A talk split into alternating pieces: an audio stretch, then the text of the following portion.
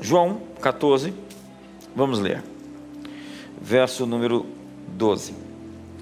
Em verdade, em verdade vos digo que aquele que crê em mim também fará as obras que eu faço, e as fará maiores do que estas, porque eu vou para o Pai, e farei tudo o que pedirdes em meu nome, para que o Pai seja glorificado no Filho. Se me pedirdes alguma coisa em meu nome, eu o farei. Verso 15: Se me amais, guardareis os meus mandamentos. Vamos ler mais um texto no, no, numa página seguinte, aí no verso 7, no capítulo 15. Diz assim: Se permanecerdes em mim, as minhas palavras em vós, pedireis o que quiserdes e vos será feito. Nós temos nesses capítulos descrições de diálogos inteiros de Jesus com os discípulos. João reclinava o seu rosto sobre o peito de Jesus e se definia, autodefinia como profeta, como o discípulo amado. E João vai discorrer nesses capítulos sobre este princípio da oração, como algo que nos chama a atenção de participar daquilo que Deus está fazendo na história. A oração é como entrar na agenda de Deus. Pedida se vos há, buscar encontrareis, batei a porta se abrirá. E tudo que pedidos em meu nome eu o farei. E se estiverdes em mim e as minhas palavras em vós, pedireis o que quiserdes. Isso é um cheque em branco. Jesus nos deu um cheque em branco. Ele disse: Tudo o que vocês desejarem, eu darei. Ele nos convidou a sonhar. Diga para o seu irmão: Deus convida você a sonhar. É claro que esses pedidos eles têm um filtro. Quando Tiago e João entraram na aldeia dos samaritanos e os samaritanos recusaram ouvir a mensagem do Evangelho, eles consultaram ao Senhor se podiam mandar fogo descer do céu e matar os samaritanos. Jesus respondeu: Vocês não sabem de que espírito sois? Vocês não sabem de que espírito vocês são? Eles preencheram o cheque de maneira errada. Eles rasuraram o cheque. Em Provérbios 13, verso 12, diz que a esperança adiada faz adoecer o coração mas o desejo cumprido é a árvore da vida. O desejo atendido é árvore de vida. Em João 15, verso 15, Jesus vai falar: Já não vos chamo servos. Por quê? Porque o servo não sabe o que faz o seu senhor. Mas tenho-vos chamado amigos, porque tudo quanto ouvi de meu Pai, vos tenho dado a conhecer. Entenda que Jesus andou com os discípulos e de repente os chamou para a mesa, para o lugar de intimidade. Hoje você está diante da mesa, essa é a mesa da ceia. É uma promoção. Antes escravos, antes servos, agora promovidos para amigos. Qual é a diferença? Servos, segundo Jesus, não sabem o que o Senhor faz, o que o Mestre faz. Amigos, sim. Eles não têm a realidade de acesso íntima do Mestre. São centrados em suas tarefas. E a obediência é o foco principal, é isso que um servo faz. Obediência, na verdade, sempre é importante, mas amigos estão mais preocupados em não desapontar o Mestre do que em desobedecê-lo. Amigos querem a presença e o acesso ao seu coração. É uma mudança do que eu faço por ele para saber o que ele quer que eu faça. Vejamos a história de Marta e Maria. Maria e Marta. Maria procurava agradar a Jesus estando com ele. Marta tentava agradá-lo através do serviço. Servos trabalham para obter favor. Amigos trabalham com base no favor. Maria não é inimiga do trabalho. Ela somente aprendeu a servir a partir daquilo que era solicitado. Jesus estava falando, estava ensinando, e Marta estava na cozinha, fazendo comida que não foi requerida. Imagina eu se eu tenho a oportunidade de ouvir Jesus e vou ficar em outro ambiente se não sentado aos seus pés. Então Jesus responde a Marta por causa da sua reclamação com relação a Maria: Ei Marta, por que andas ansiosa e preocupada? Uma coisa só te basta. Uma coisa só te basta. Uma coisa só te basta. Maria escolheu a melhor parte, e essa não lhe será tirada. Trabalhar em Sua presença é bem melhor do que trabalhar por Sua presença. Há muitos ativistas religiosos, eles estão fazendo a obra de Deus a despeito do Deus da obra. A igreja de Éfeso era uma igreja com labor. A palavra conheça as tuas obras é uma palavra pesada quando passamos do vernáculo porque é uma palavra que representa um grande esforço, mas ela não tinha paixão e perdeu o seu primeiro amor. Pode-se trabalhar por Deus sem amor, pode-se, de maneira exaustiva, fazer a obra de Deus sem de fato estar apaixonado pelo Deus da obra. Deus nos convida então para se sentar e ouvi-lo. Ele nos convida para o seu conselho, é isso que Deus quer, que possamos nos assentar, ouvi-lo, participar das suas decisões e até interferir nelas. Essa é a maior revolução do Evangelho. A capacidade de humanos mortais entrar na agenda de Deus, como Maria entrou na agenda de Jesus. Jesus disse: Que tenho contigo, mulher. E ela diz: Vai lá e faz tudo quanto ele vos disser. Ele não foi ali para transformar água em vinho, mas a importunação da mãe mudou a agenda dele. É a Ciro Fenícia que ultrapassa a multidão, não era para ela, não era para aquele tempo, não era para aquele momento. Jesus disse: Eu não vou pegar o pão, o pão dos filhos e dar para os cachorrinhos. Entenda que Jesus está dizendo: Eu não fui enviado senão as ovelhas perdidas da casa de Israel. Meu foco está, meu público-alvo está nos judeus. Mas a mulher ultrapassa a multidão, se joga no chão e diz até os cachorrinhos comem das migalhas que caem da mesa dos seus senhores. Ela era cananeia. Ela não era público-alvo, mas interferiu na agenda quando se humilhou. Então Jesus fez assim: Uau! Nem em Israel vi tamanha fé, como o próprio centurião, que não estava na agenda, mas entrou na agenda. Entenda que o futuro é dinâmico. Ele vai se inventando. Existe um filme interessante, Agentes do Futuro. À medida que as pessoas vão decidindo, eles vão criando futuros com muitas alternativas. Entenda que o universo não é assim estático, parado, cíclico simplesmente, mas espiralado, leva até um destino. E as escolhas que você fazer, fizer vão levar você a um potencial de uma bênção de 10, de 30, de 60 ou de 100 por um. As suas escolhas vão definir a qualidade da sua colheita. A qualidade dos seus resultados hoje é o resultado daquilo que você semeou no passado. Quando Deus disse a Moisés que queria destruir Israel, olha aqui, Moisés, esse povo eu estou cansado deles, eles reclamam o tempo todo, então vou destruí-los e vou fazer uma nação a partir de ti. Entenda, Deus estava provocando Moisés.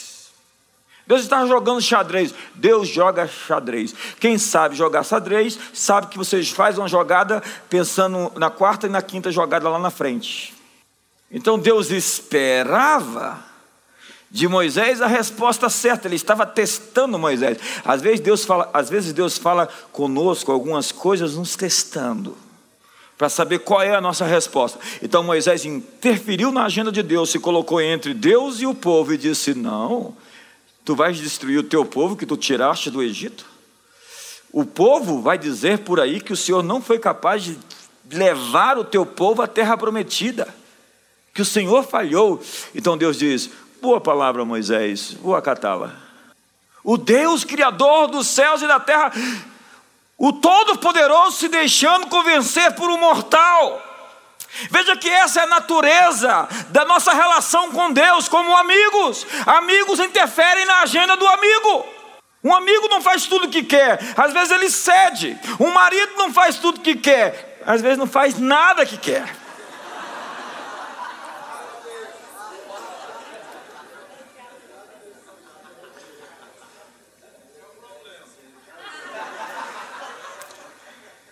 Deus colocou Moisés dentro do seu processo de tomadas de decisão. Ele queria que Moisés participasse, ele estava provocando e testando Moisés. O foco não se tratava de destruir ou não Israel, mas de incluir Moisés em seu conselho. Diga para o irmão do seu lado: Deus quer incluir você no conselho dele. O que é o conselho? O conselho é uma mesa, é uma mesa. Eu já tive sonhos assim com mesa, sabe? São sonhos muito poderosos sentado na mesa. A Bíblia diz, Isaías capítulo 11, do tronco de Jessé virá um rebento da raiz de Davi. E estará, virá sobre ele o espírito do Senhor, o espírito de sabedoria e entendimento, fortaleza, conselho, conhecimento e temor do Senhor. O espírito de conselho. Deus quer nos levar ao seu conselho. Deus quer que você faça parte da sua mesa de decisões acerca dos assuntos que Ele quer fazer na terra. Esse é o nosso chamado à oração, é o chamado à participação das decisões. Por quê? Porque Deus não cria criaturazinhas, Deus cria realeza somos chamados de reis, de sacerdotes, de embaixadores, e não está tudo determinado, fechado, concluído, não, está em curso. E quanto maior forem as apostas, mais jogadores existem na mesa. O foco não se trata de destruir ou não Israel. O ministério de oração é isso, pessoas que participam da agenda do Pai. É isso que Ele espera de todos nós acerca dos assuntos da terra. É o que diz Isaías 43. Se você me ajudar, por favor, aí na mesa, no verso 26. Isaías 43, no verso 26, diz a seguinte palavra: Desperta a minha memória. Deus fala assim: o, Deus que não esquece, está pedindo para você, me lembra. Ei, me diz o que eu esqueci. Ele diz: entremos juntos em juízo, vamos estabelecer uma conversa. E aquela sua oraçãozinha decorada de palavras que você aprendeu a repetir para Deus não tem valor. Não, só tem um valor. Porque na oração mais vale coração sem palavras do que palavras sem coração.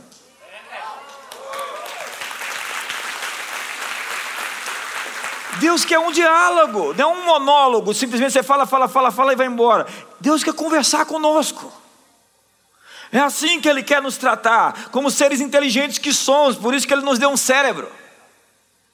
Para pensar, para conversar com Ele. Ele diz: Desperta a minha memória, entremos juntos em juízo, apresenta as tuas razões, me mostra os teus motivos, me convence, para que possa justificar-te. É o que Moisés fez, é o que Abraão fez. Abraão entrou na agenda, Senhor, vai destruir Deus fala primeiro o seguinte: a palavra é escandalosa. Ele diz assim: eu vou destruir, eu vou fazer alguma coisa sem falar com o meu amigo Abraão. Ele chamava Abraão de amigo. Eu vou fazer alguma coisa sem falar para amigo. Ei, a Bíblia diz que Deus não faz nada sem antes mostrar aos seus servos os profetas. Qualquer coisa importante na sua vida, se você é uma pessoa que tem um relacionamento de intimidade com Deus, você não passa batido. E às vezes se falar é uma consulta. Porque você pode entrar na agenda, inclusive. E você pode mover os céus. Daniel viu que estava prestes a acontecer, segundo Jeremias, a libertação do cativeiro. Então, Daniel, dentro do quarto dele de oração, moveu os impérios. Eu gosto disso, essa é a minha praia. Ele moveu os impérios em oração. Ele recebeu um rema, uma palavra de Deus, e ele entrou na brecha. Entenda, Deus não quer fazer de pessoas marionetes. Na verdade, ele se faz sensível aos desejos do seu povo. Deus está muito aberto para saber o que você deseja, porque Ele não criou um, um robô, um ser sem emoção. Deus respeita você mais do que você se respeita. Então ele quer a sua opinião.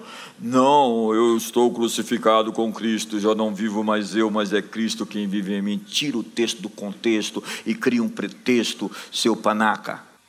Nós precisamos até reformular nossas músicas. Tem um bocado de música errada. Esse dia eu estava cantando a música do Carlinhos Félix, que a gente convidou para vir aqui fazer um flashback o mês que vem.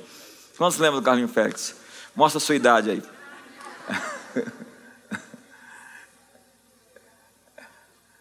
E aí eu estava conjugando o verbo de uma das músicas que estava errado. Quando chegar aqui eu falava, a gente tem que mudar só o tempo do verbo. Se algo é importante para você, esse algo é importante para ele. Você não entendeu ainda o que é o Evangelho. Pastor Felipe já estava falando aqui hoje. Deus é um pai. Ele não é o apóstolo do céu, ele é o pai do céu. Ele não é o bispo do céu que está supervisionando. O bispo é supervisor. É só isso. Ele fica lá, padrão de qualidade, tá certo? Ele é o pai do céu. E como um pai, ele se interessa pelos seus filhos. Quem aqui é um pai e não se interessa pelos seus filhos? Se interessa pelos programas de televisão que eles assistem, pelas as, as amizades que eles têm, pelos os desejos que eles têm. Como é bom você satisfazer um desejo de um filho que ele quer algo e você está ali pronto para ajudá-lo. É a satisfação de um pai. Deus tem satisfação em apoiar você, em ajudar você, em promover você, em fazer você crescer, porque Deus é um bom pai. Seu problema é que você não sabe o que é um bom pai. Você às vezes não teve nenhum pai. Ou você teve um pai assim meio estranho ou um pai distante. Mas Deus é um pai perfeito. Deus anseia que assumamos nosso papel. Não porque ele precisa de nós, mas porque ele nos ama. Salomão, faça um pedido. Imaginou um cheque desse? Deus aparece em Gibeá, depois de um sacrifício daquele, né? As duas vezes que ele apareceu foi depois que Salomão sacrificou de verdade. Ele aparece em Gibeá e diz para Salomão: Cheque em branco. Escreve o que você quer. Quantos querem um cheque desse? Não, Deus te deu foi um talão. Você não recebeu um cheque, você recebeu um talão. Eu já li dois textos na Bíblia que é um talão. Deus falou para Salomão, e, esses, esses cheques em branco normalmente são testes. Deus é um jogador de xadrez. Ele fala o seguinte: pede o que você quiser.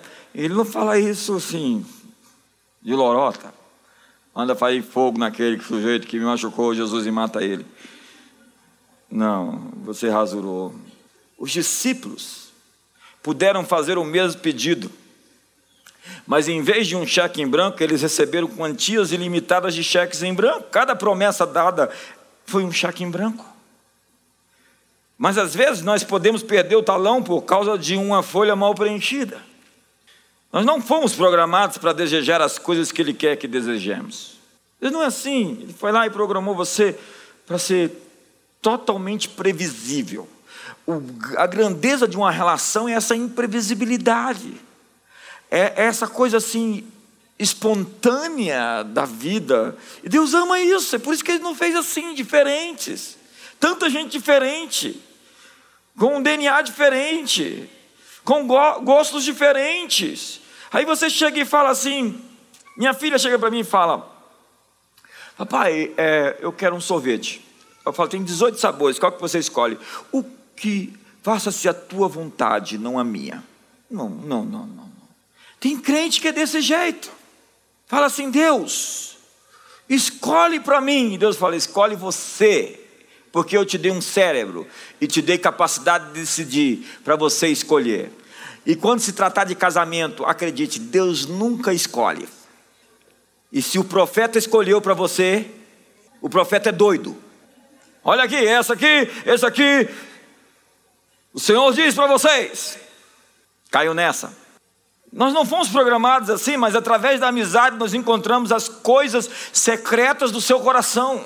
É a amizade que faz o coração se mostrar. Passar tempo com Deus muda os nossos desejos. A comunhão muda quem somos. Isso é para o bem ou para o mal. Anda muito tempo com alguém, você vai ficar parecido. Casamento é isso. Você se torna mais parecido com a outra pessoa. Amizade é isso. Relacionar-se com o mal produz desejos maus em nós. É por isso que a Bíblia está repleta de muitos textos. Bem-aventurado é o homem que não anda no conselho dos ímpios, não se detém no caminho dos pecadores, nem se assenta na roda dos escarnecedores, antes o seu prazer está na lei do Senhor e nela medida dia e noite. É como diz Provérbios: aquele que anda com o sábio se tornará mais sábio, mas o companheiro dos tolos acabará mal. Tem amizades que vão enfiar você numa encrenca, se não já enfiou. Relacionar-se com Deus ou com qualquer outra pessoa, em qualquer outra esfera, tem um fruto, tem um resultado. Se você se deitar com os cães, você vai se levantar se coçando com pulga. Não se coça agora não. A intimidade tem poder de gerar um fruto. Você é fruto de uma intimidade. Você pensou que nasceu, foi a cegonha que trouxe você aqui? Foi a intimidade do seu pai e da sua mãe que gerou você. A intimidade tem uma verdadeira concepção, tem um resultado. Qual é o fruto dos relacionamentos que você cultiva? É fofoca, é mexerico. A comunhão tem esse poder.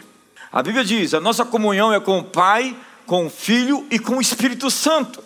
Se andarmos na luz, como na luz Ele está, temos comunhão uns com os outros e o sangue de Jesus nos purifica de todo pecado.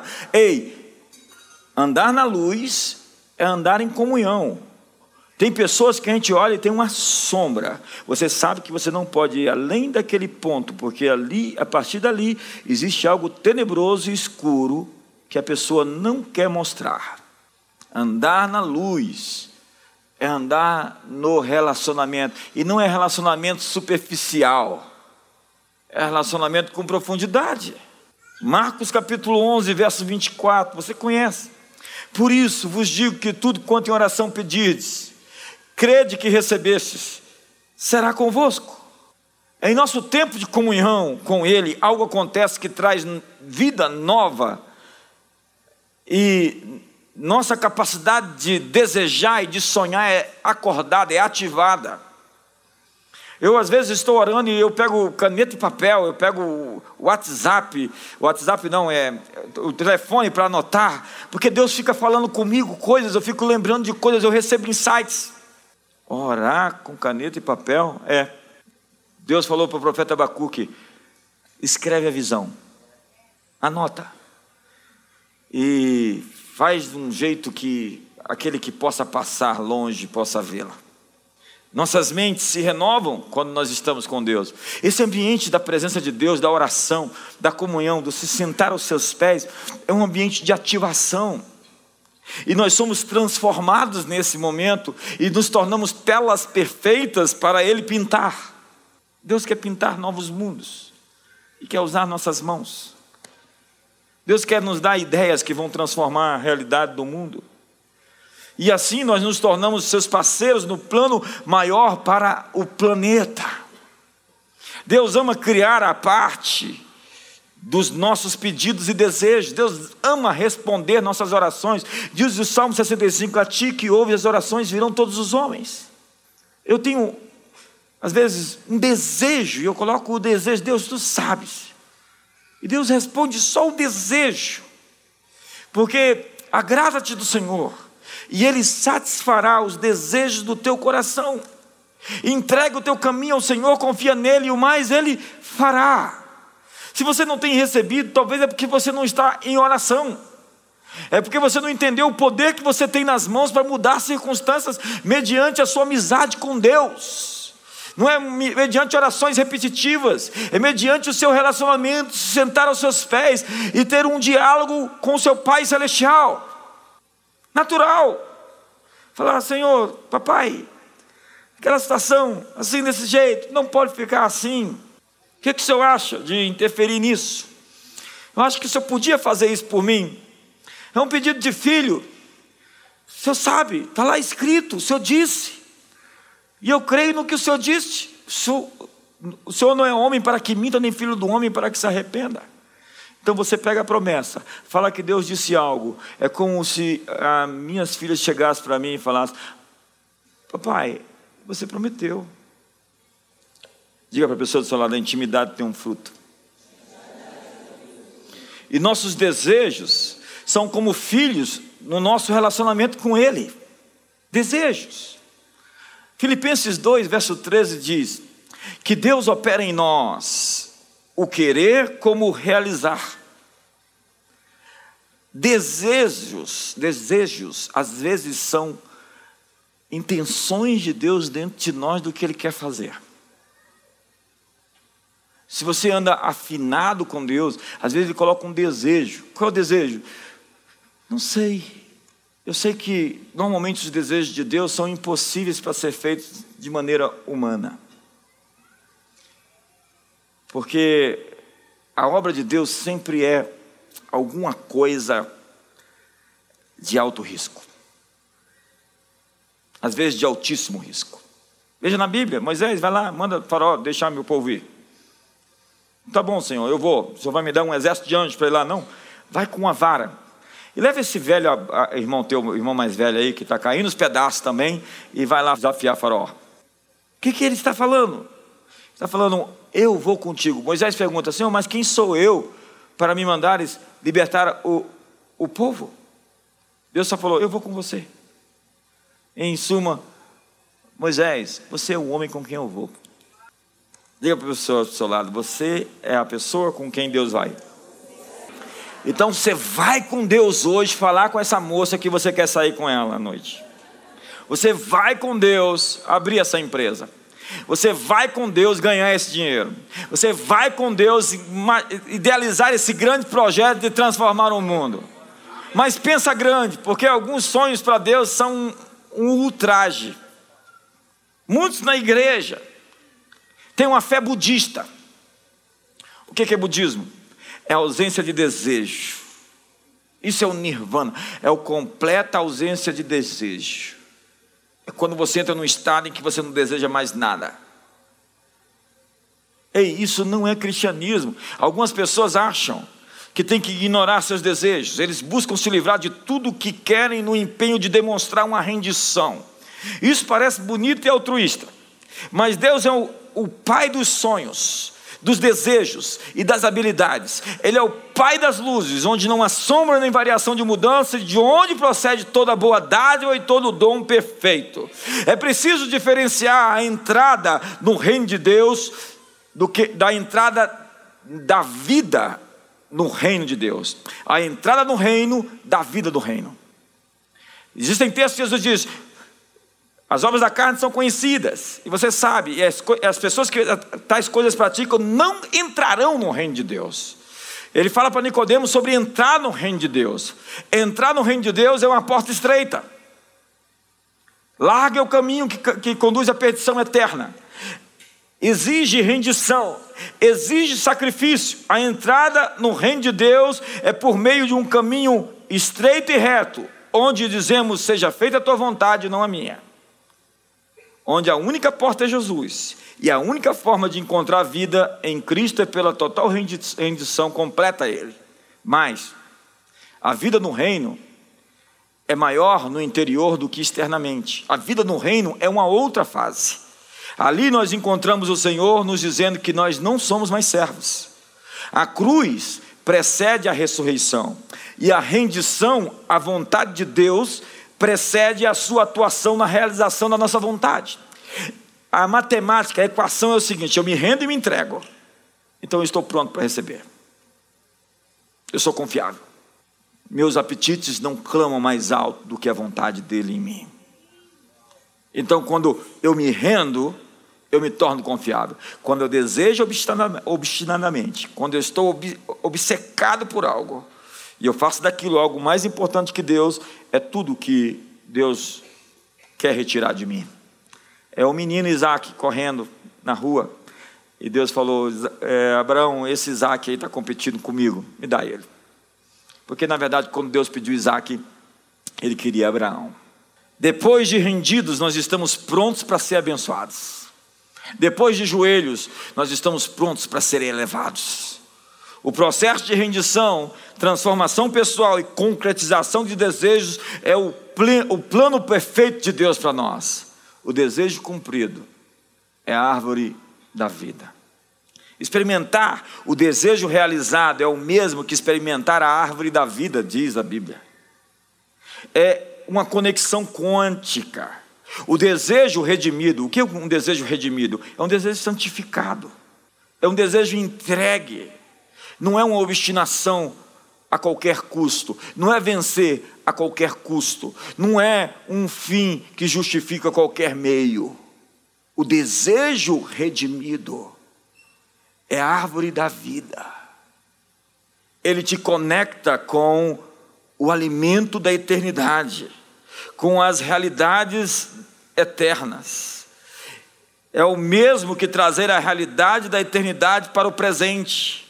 Então nós estamos na parceria de realizar o plano de Deus na terra.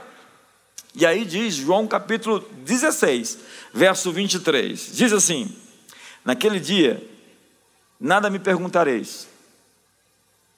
Em verdade, em verdade vos digo: se pedirdes alguma coisa ao Pai, Ele vou-la concederá em meu nome. Mais um cheque em branco. Até agora, nada tendes pedido. Pedi e recebereis, para que a vossa alegria seja completa. Isso é a conversa de um pai. O pai está dizendo: Eu quero responder suas orações para te fazer feliz. Eu quero te ver com um sorriso no rosto. Eu quero te ver alegre de verdade. Eu quero te ver como os, o rebanho, como os bezerros, saltando na estrebaria de alegria e de felicidade. A alegria vem quando nossas orações são respondidas. A Bíblia diz que a alegria de Jesus superou a de todos ao seu redor. Jesus, diz a Bíblia, era chamado pelos seus críticos de glutão e comelão de carne. Imagina, o Jesus que a gente pinta, o Jesus da nova era, ou o Jesus do helenismo, do gnosticismo, o Jesus da religião, da teologia da libertação, ele é um, um Jesus muito estranho, porque o Jesus da Bíblia, ele é divertido, ele é alegre, ele é contente. As crianças querem estar, estar perto dele. A Bíblia diz que naquele dia, está lá em Lucas, ele exultou, exultou. A palavra exultou é tão pesada. Exultou no Espírito Santo. Exultou significa gritar e pular de alegria. Você consegue imaginar um Jesus que grita e pula? Um Jesus que está numa mesa sorridente, rindo com todos os discípulos, assim, conta outra, Pedro.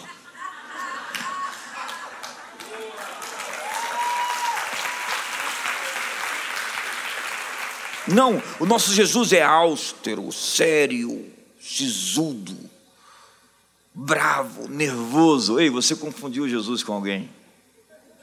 Ele era de fato assim com os da religião aqueles que tentavam atrapalhar a entrada dos outros. Vocês percorrem o mundo inteiro para fazer um prosélito, mas vocês não entram no reino e vocês impedem tantos de entrar. Jesus era nervoso com esse tipo de atitude, daqueles que não somente faziam mal para si mesmos, mas faziam mal, mal para os outros. Uma coisa é quando você se prejudica com o seu pecado, uma coisa é quando o seu pecado prejudica milhares de pessoas. A alegria de Jesus é contagiosa. Ponha para mim aí 1 Reis, capítulo 8. Eu vou ler um texto chocante. Eu estou entrando na minha mensagem. 1 Reis 8, depois dessa introdução. Eu sei que é ceia hoje. Quantos querem ficar comigo até meia-noite? Você é novo aqui, né? E disse: Bendito seja o Senhor, Deus de Israel, que falou pela sua boca a Davi, meu pai Salomão que está falando, tá? E pela sua mão o cumpriu, dizendo: Desde o dia em que Eu tirei o meu povo Israel do Egito, não escolhi cidade alguma de todas as tribos de Israel para edificar alguma casa para ali estabelecer o meu nome. Não escolhi cidade. Porém, escolhi Davi para que presidisse sobre o meu povo Israel. Também Davi, meu pai, propuseram em seu coração o edificar casa ao nome do Senhor Deus de Israel. Deixa eu resumir para você. O ponto é o seguinte: Deus não escolheu uma cidade, ele escolheu um homem. E a ideia de um templo estava no coração daquele homem. Deus não mandou Davi construir templo. O templo não era a ideia de Deus. Davi era a ideia de Deus. A relação entre Davi e Deus fez Davi desejar um lugar para a arca repousar. Entenda? Era um desejo de Davi, não um desejo de Deus primário. Deus não fez de você um fantoche, irmão. Deus lhe deu desejos legítimos que Ele quer satisfazer, que Ele quer fazer cumprir. É assim que o Pai age com seus filhos. Ele nos permite sonhar, Deus nos chama a sonhar. Mas não tem uma coisa assim empacotada, bem assim. Nós aprendemos isso, nosso sistema educacional, nós aprendemos a pegar coisas mastigadas, nós gostamos de farinha branca, açúcar industrializado. No livro Criatividade S.A., Ed Catmull, você já ouviu falar dele? Ele é presidente dos estúdios de animação Disney e da Pixar. Quem não assistiu Os Incríveis aqui? Aquele super-herói assim com uma cueca sobre o Valente, Toy Story, Monstros S.A., Divertidamente. Ed Catmull diz que a criatividade é a nova moeda dos negócios. E que ela é a habilidade para enxergar soluções para resolver os problemas. Não se trata de escrever, ou pintar, ou desenhar no papel, mas escrever, pintar e desenhar em qualquer lugar onde existam problemas e soluções que o mundo precisa. É assim que o Pai nos fez. Nós fomos chamados para definir a natureza deste mundo. Adão recebeu a comissão. Quantos são filhos de Adão aqui? Eu espero. Espero que você não tenha chegado no disco voador. Adão recebeu a comissão de dar nome a todas as criaturas, a todos os animais. Os nomes tinham significado de representar a natureza. Ele dava a natureza, ele definia a natureza através do nome. Adão estava dando a cada criatura suas características, sua autoridade e a dimensão da sua glória. Ele estava dando nome, dando características, dando qualidades e dando autoridade. A missão de Adão era ajudar a definir a índole do mundo onde iria viver. Ou seja, ele estava criando, co-criando, como parte da ordem criada, mas parte da ordem criativa. Como feitos à imagem e semelhança de Deus, recebemos também a atribuição de criar juntamente com Ele. Nossa expressão criativa decorre do fato que nós somos feitos à imagem e semelhança do Criador. Mas por vezes matamos a habilidade que temos pela religião. Significa que por vezes queremos nos livrar de tudo que tiver a ver com o meu eu. Porque você não pode aparecer, porque Jesus está com ciúmes de você. Você está muito grande, eu acho que Deus está se sentindo ameaçado. Você está muito poderoso, eu acho que Deus está com medo de você tomar o trono. Assim, nós aderimos à automutilação, numa espiritualidade pagã. Nós crucificamos o homem ressurreto e chamamos isso de discipulado. Contudo, a cruz não é para o novo homem, mas para o velho homem. Muitos até oram assim e cantam: mais de ti e menos de mim. Ora, Deus não tinha nenhum de nós antes de nascermos e Ele não gostou disso. Então Ele nos fez. E é por que, que Ele quer acabar com a gente? Ah, mas você vai me citar João Batista, convém que ele cresça e que eu diminua. Tá, analise o contexto, está óbvio Ele está dizendo: meu ministério terminou aqui, os profetas já terminaram aqui, agora eu vou passar o bastão para alguém maior do que eu. Ele vai dar seguimento, ele é a resposta de todos os anseios, de todos os desejos. Ele é o escolhido entre milhares, ele é o desejado das nações. Então o meu ministério termina para o dele começar. O contexto é que João iria desaparecer seu ministério para o ministério de Jesus acontecer. Não seria melhor dizer assim: mais de ti em tudo de mim? É uma coisa assim estranha pensar que Deus fez você e Deus quer mais nada sobre você, nada de você, que tudo de você não presta, tem que acabar. Fazer tábula rasa de você. É estranho isso. Isso é gnosticismo. Sabe o que eu te digo sobre isso?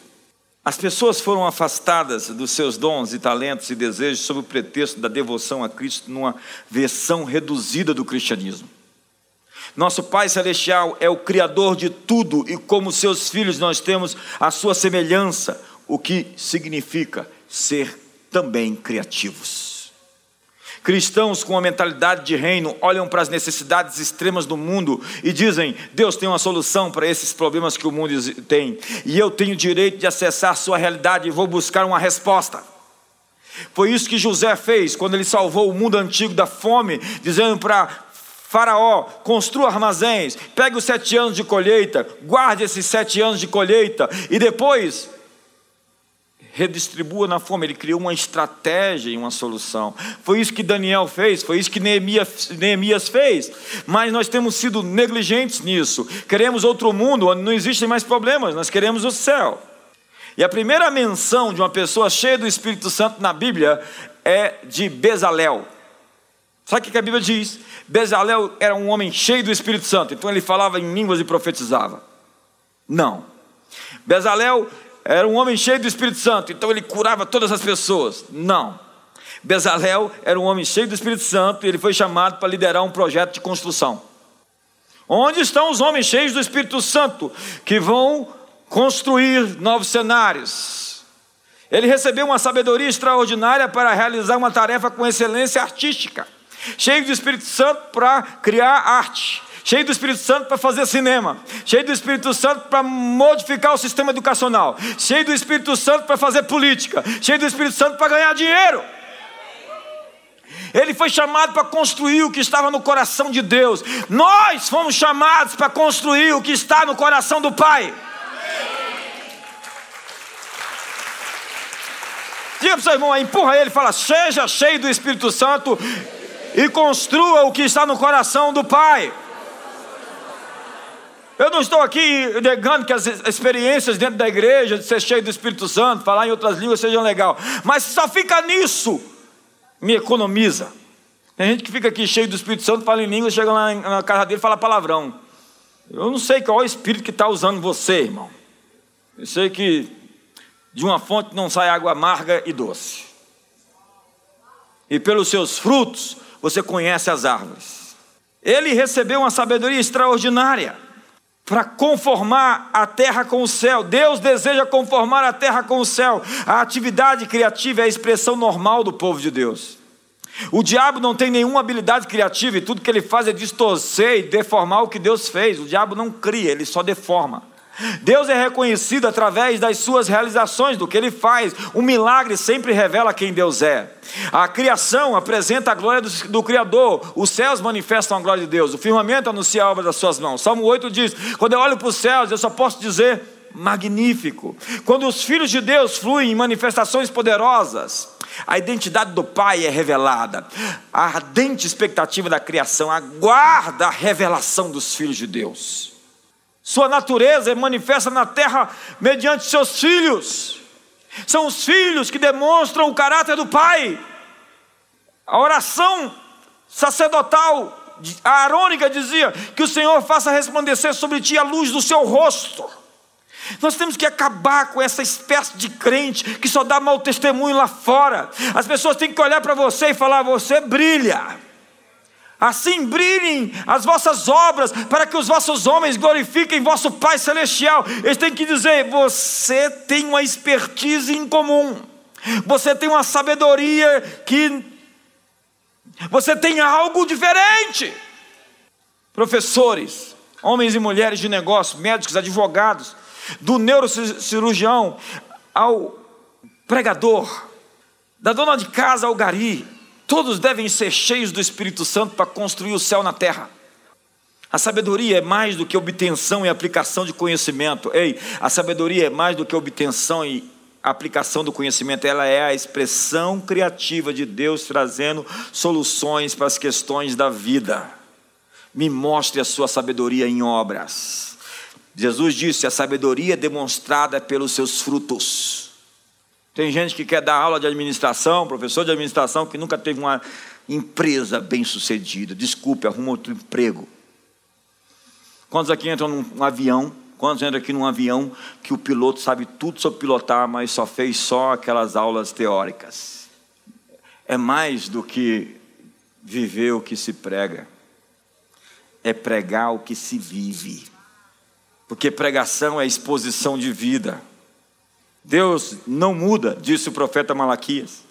Assim diz o Senhor: eu não mudo. Isso se refere à sua natureza que é perfeita imutável, mas ainda assim, Deus está fazendo sempre coisas novas. Ei, Deus está fazendo o tempo todo coisas novas. A Bíblia diz que o fruto da árvore se renova. Sua natureza é criar coisas novas. A oposição à mudança, portanto, é uma resistência à natureza de Deus.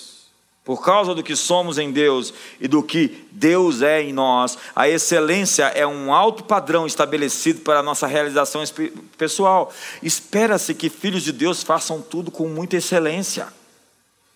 Espera-se que filhos de Deus sejam os melhores em suas posições. Espera-se que filhos de Deus tenham a mente de Cristo. Espera-se que filhos de Deus façam a diferença. Sabe o que aconteceu na reforma protestante? Os reformadores falavam: trabalhar é adorar. Então eles iriam trabalhar como se estivesse adorando. Eles estavam fazendo relógios como se estivessem fazendo relógios para Deus. Daí surgiram os relógios suíços. Eles estavam fazendo é, chocolate como se estivessem fazendo chocolate para Deus. Daí saiu os, os chocolates suíços. As grandes coisas que foram construídas na Europa, a partir do século XVI, foram feitas por pessoas que estavam trabalhando como que para Deus, como diz Efésios capítulo 6. Faça como para o Senhor e não para os outros verem, porque Deus está vendo. E quando Deus está vendo, Deus vai recompensar aqueles que estão fazendo para Ele. Seja um advogado que advoga como para Deus. Seja um professor que ensina como ensinando para Deus. Dê o seu melhor. Aplique-se o melhor que você pudesse aplicar. Porque Deus vai recompensar o seu esforço. Quando os incrédulos lideram o caminho das invenções e expressões artísticas, é porque a igreja adotou uma falsa espiritualidade. Nós abraçamos o gnosticismo. Toda criança é um artista. Então ele vai para a escola, o que, que acontece? Ele perde a sua pujança, ele perde o link com a, o transcendente, onde você se permitiu ser formatado, colocado dentro de uma caixa. A religião faz isso. Coloca a gente numa foto 3x4, sim, não se mexe não. O sistema educacional e religioso tiraram a nossa capa de voar. Lembra quando você era criança, tinha uma capa, colocava uma capa, e você pegava uma espada e você queria voar. Oh! Aí alguém disse para você: você não pode voar. Eu vim aqui dizer para você que você pode voar. Você é ser humano e a natureza de cada ser humano é voar. Nós fomos feitos para voar. Portanto, pegue o seu avião e voe. Vamos, pega a sua capa. Deus está devolvendo a sua capa para você sonhar, para você ter ideias brilhantes, ideias extraordinárias, pensamentos que vão revolucionar o mundo. Me ajuda aí, irmão.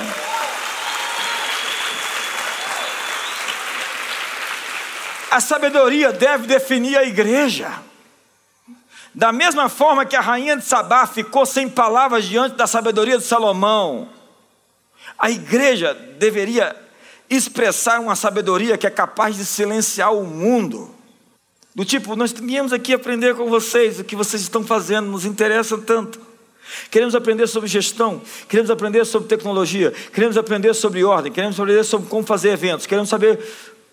A igreja deveria ser, e foi uma época, né? até que a gente se anulou abandonamos o evangelho do reino por um evangelho da salvação. E o evangelho da salvação é o seguinte: esse mundo está perdido, vamos resistir até o fim, no modo de sobrevivência, vamos nos arrastar até Jesus voltar ou até você morrer. Viva a sua vida na insignificância, porque depois tem o céu. Então nós depositamos a nossa esperança no céu. E nós fizemos música do céu. E nós cantávamos música do céu. Enquanto a Bíblia diz que pela igreja, olha o que a Bíblia diz. Tem uns textos que é incompreensíveis para alguns. A sabedoria multiforme de Deus é revelada nos céus aos principados e potestades pela ação da igreja. As forças espirituais estão vendo a sabedoria. O que, eu disse que é sabedoria? As, a multiforme, a multifacetada sabedoria de Deus é revelada no mundo e está sendo assistida pelos anjos, pela igreja. O que, que isso significa? Nós somos testemunhas aos principados e potestades nos lugares celestiais. A sabedoria de Deus em nós revela a vitória e o plano eterno do Pai para os redimidos na construção de um novo mundo. Entenda, igreja, você não foi chamado para ir embora e morar no céu, você foi chamado para transformar esse mundo em um novo mundo. Ah, mas se eu morrer, espera que você vai para o céu. Olha para o seu irmão, ver se ele está com cara de que está empolgado com essa mensagem aqui hoje. Sei lá, né? Pela graça sois salvos, mediante a fé, isso não vem de vós, é dom de Deus. Entenda, e com isso eu termino. Ele nos deu sabedoria criativa para recriar o mundo. Olhe para mim, essa é a parte mais importante da mensagem. Olhe para mim. Você lembra de Adão? Deus deu um mandato cultural para Adão. Qual era o mandato cultural? Adão e Eva, sede fecundos, multiplicai-vos, sujeitai-a dominai sobre a terra. Deus diz para Adão: dá nome às coisas, dá nome às coisas, dê nome à realidade, redefina a natureza das coisas ao seu redor. Olhe para mim, importante. Você pode definir a natureza das coisas à sua volta. Suas circunstâncias são mutáveis. Você pode mudá-las, dando um novo nome a elas. Até a sua crise financeira você pode falar: estou numa entre safra. Está a caminho. Está à frente. Vou seguir e vou me encontrar com os maiores sonhos de Deus para mim. Por quê? Porque o Pai tem bons pensamentos para mim. Nossa tarefa é espelhar o céu na terra. Apocalipse 5, verso 11 diz: E reinarão sobre a terra. E reinarão sobre a terra. Nosso propósito sempre foi reinar com Cristo. Há músicas, sinfonias no céu, que deveriam ser reproduzidas na terra. Entenda que a lógica não é ir para o céu, a, a lógica é trazer o céu para a terra. Você entende isso ou não? Segredos médicos, inovações tecnológicas, sabedoria para a gestão empresarial para políticas públicas, métodos de educação. A lista da resposta que o céu tem é ilimitada para a terra. E nós devemos entrar no conselho de Deus e dizer: Deus, o que o Senhor quer fazer na terra agora? É isso que nós somos, aqueles que entram na agenda de Deus e dizem: Senhor, nós estamos cansados de ver a França, Paris, está queimando em chamas. Nós queremos um avivamento naquele lugar. Nós queremos que depois disso a França nunca mais seja a mesma. Nós estamos cansados desde a Revolução Francesa, tão celebrada pelos progressistas, de ver a França criando um padrão para o mundo que não é o padrão do reino, mas é o padrão do inferno. Nós queremos um novo modelo a partir da França para o mundo que represente os teus valores de justiça, paz e alegria. Então, Deus nos chama se assenta aqui na minha mesa. Eu quero que você faça parte do meu conselho. Eu tenho umas decisões para tomar, mas eu queria te consultar, porque eu não tomo decisões sem falar com meus amigos. Abraão, eu vou destruir porventura o Sodoma sem falar com você? Eu já não chamo você de servo, chamo você de amigo. E amigo não peca, não é porque quer simplesmente tem medo. Amigo não peca porque ele não quer ferir o coração do amigo. Amigo não erra porque ele tem respeito e consideração a quem ele chama de pai. Quantos me entendem aqui hoje? A relação não é uma relação de escravidão e de medo. De medo de ir para eu não vou, eu tenho medo de ir para o inferno, é por isso que eu não erro. Não é medo de ir para o inferno eu tenho é prazer na lei do Senhor, e nela eu medito dia e noite. Eu amo a Deus. Se me amais, guardareis os meus mandamentos. A gente pensa o seguinte: eu guardo meus mandamentos, é, é, eu, eu provo que eu amo a Deus guardando os mandamentos dele. Não, é o contrário. É justamente o contrário. Se me amais, guardareis os meus mandamentos, é porque eu o amo. Então é fácil guardar seus mandamentos, porque não existe nada que eu ame mais do que a Ele. Mas como nós podemos ouvir essas altas frequências do céu? Deus quer te mandar uma mensagem essa semana, um zap. Você está pronto para receber? Ah, você tem muito barulho na tua vida, querido. Acaba com barulho. É muita disputa, é muito som, é muita amargura no teu coração para você ouvir o que Deus quer falar. É muita inveja. Ao invés de celebrar o sucesso de quem cresceu, falar, bora, você é um modelo para mim, você é um exemplo, você está acontecendo, eu estou empolgado com a sua vitória, eu estou achando que vai sobrar bênção para mim, mediante você, a gente fica lá achando ruim, fazendo cara feia, cara de Caim diante de Abel, que não foi aceito. É muito barulho dentro de você, do ressentimento, da falta de perdão. Como é que você quer ter esse padrão elevado de coisas se você está andando na carne? Quem anda na carne não pode agradar a Deus. Você está andando no nível inferior. Você não pode ter a sintonia, a, o alinhamento quântico, enquanto você anda sob a superfície ou anda na sua natureza inferior. Cada ser humano tem duas naturezas, diz a Bíblia.